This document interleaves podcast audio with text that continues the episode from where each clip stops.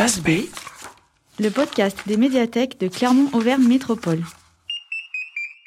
Bonjour à tous et bienvenue sur Face B, l'émission où l'on vous invite à explorer l'envers du décor de votre médiathèque.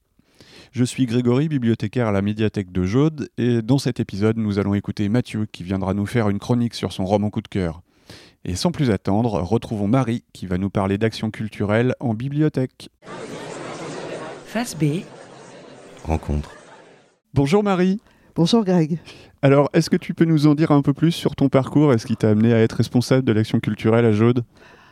Oui, alors dans mon parcours, c'est euh, deux grandes périodes. En fait, la première période, j'ai travaillé dans des associations de coopération entre les bibliothèques qui ont été mises en place à la grande période de Jacques Lang euh, avec son, son, ministre de la Culture, euh, Jean Gattegno.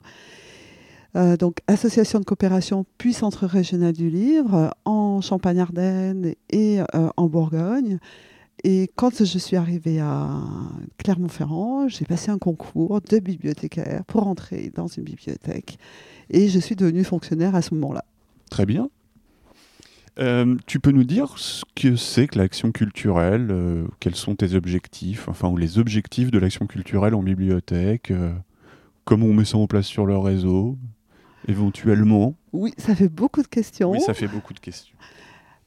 donc l'action culturelle, en fait, c'est tout simplement les animations que l'on peut organiser, des rencontres, des concerts, des expositions, des projections, des ateliers, enfin, plein de choses très très variées. Euh, comment, comment on travaille? Ben, La plupart des animations, on les organise en partenariat avec des, acteurs culturels du territoire qui organisent des festivals, qui ont des saisons culturelles. Pourquoi? Parce que euh, l'objectif, c'est euh, principalement la médiation culturelle. C'est-à-dire que la médiathèque est une sorte de trait d'union entre les événements culturels et les publics. Et on essaye de trouver des actions qui vont amener ces publics à découvrir euh, les, différents euh, acteurs culturels et, tout ce qu'ils proposent. D'accord. Euh, donc tu vas à la pêche aux infos pour trouver des partenaires, des intervenants. comment tu les privilégies? Comment tu choisis? Est-ce que dans, comment dans tout ce que tu proposes au public, tu sais que ça va fonctionner ou que ça a fonctionné? Et est-ce que tu participes aussi toi-même à, à chaque action? Alors, dans, la mesure où on a une, feuille de route relativement claire, travailler avec les partenaires, en fait, ça se, passe assez facilement. Euh, au niveau du réseau, je travaille avec mes, collègues des, autres bibliothèques. On se retrouve tous les, tous les mois pour travailler ensemble. Parfois rencontrer des partenaires qui nous font des propositions. Et les propositions s'adaptent en fonction des espaces que l'on a, des espaces d'animation que l'on a, mais aussi euh, de notre public. Par exemple, à la médiathèque de Jaude, on ne va pas euh, faire une installation sonore comme elle va pouvoir trouver sa place à Cournon, mais on va plutôt euh, faire une rencontre avec un, musicien dans le cadre du festival Musique démesurée ou une conférence qui est plus adaptée à nos espaces et, et à notre public. As-tu un souvenir marquant d'une action qui t'a particulièrement interpellé? Alors là, il y en a tellement que c'est très très difficile de faire un choix. Mais du coup, je rebondis sur ta question pour parler d'un autre, aspect de la programmation qui est la nuit de la lecture. C'est une opération nationale qui est menée par le ministère de la Culture depuis 3-4 ans, qui se passe au mois de janvier. Et là, c'est euh, un travail d'équipe, c'est-à-dire que c'est les bibliothécaires qui proposent des actions. La plupart du temps, c'est eux qui les euh, donc choisissent et qui les mettent en œuvre. Et alors, c'est une grande fête où euh, les bibliothécaires et le public se rencontrent d'une manière un petit peu différente que dans le quotidien. Ça, c'est vraiment très très chouette. Peux-tu nous dire ce qui va changer pour l'action culturelle dans la future grande bibliothèque de Clermont-Ferrand, la bibliothèque métropolitaine de l'Hôtel-Dieu?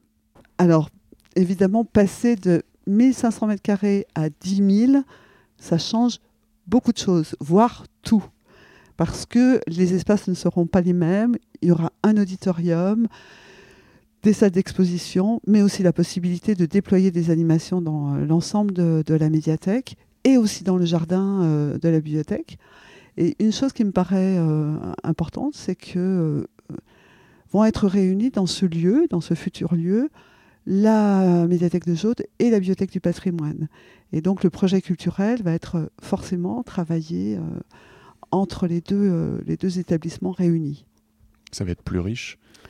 Alors ça va être plus riche et euh, ça va nous permettre aussi de développer des projets propres.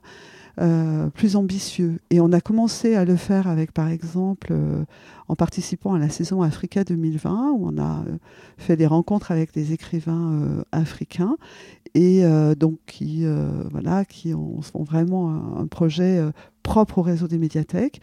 Et à l'horizon 2022, on est en train de travailler sur la saison croisée France-Portugal. Super. Eh bien, merci beaucoup, Marie. Merci à toi, Greg. À très bientôt. Au revoir. Au revoir. Face B.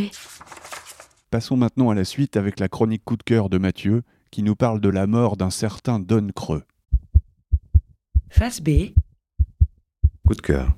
Don Creux est mort, publié aux éditions Champvallon, est le deuxième roman de Jonathan Barranger, qui nous avait déjà régalé avec Chocolate City, son premier ouvrage paru en 2018 chez le même éditeur. En 1980, les derniers membres d'une mystérieuse confrérie ont pour mission de récupérer et de convoyer à travers les États-Unis l'urne funéraire d'un de ses fondateurs récemment décédé.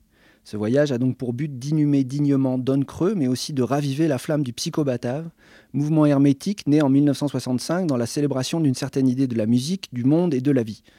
Nous suivrons donc les pérégrinations de Randall Webb, Fred Svein et du jeune Jeremiah, de la Floride à la Californie, en passant par la Louisiane, le Texas et autant d'états d'âme et de rebondissements surréalistes.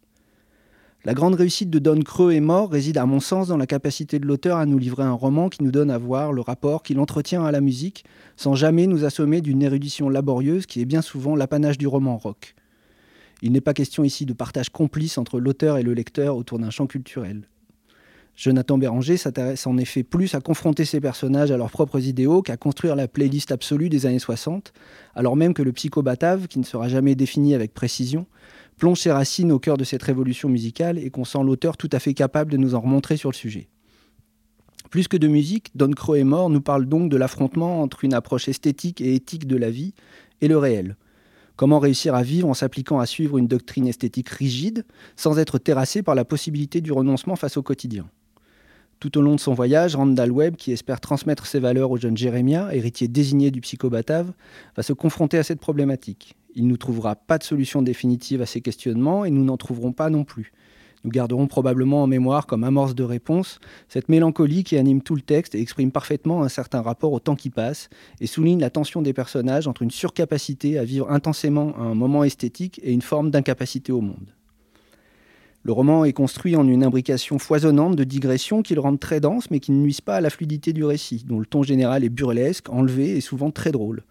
Il n'y a aucun temps mort pour les héritiers de Don Creux, mais ils dérivent, se perdent et se réfugient dans de longues contemplations où ils prennent le temps d'analyser le monde qui les entoure et constatent leur inaptitude à l'embrasser complètement. Comme le dit à juste titre une critique récente du livre, on pourra dire que Don Creux est mort est le plus américain des romans français parus récemment. Et je rajouterais que nous n'avons pas affaire à un énième road trip décalé dans une Amérique fantasmée, jugement qui me semblerait extrêmement réducteur, mais bien à un grand et beau roman. On retrouvera donc avec plaisir et envie Jonathan Barranger dès septembre, toujours chez Champvallon, pour son troisième roman, Le Leg Psychobatave. Face B. Merci Mathieu pour ce conseil lecture.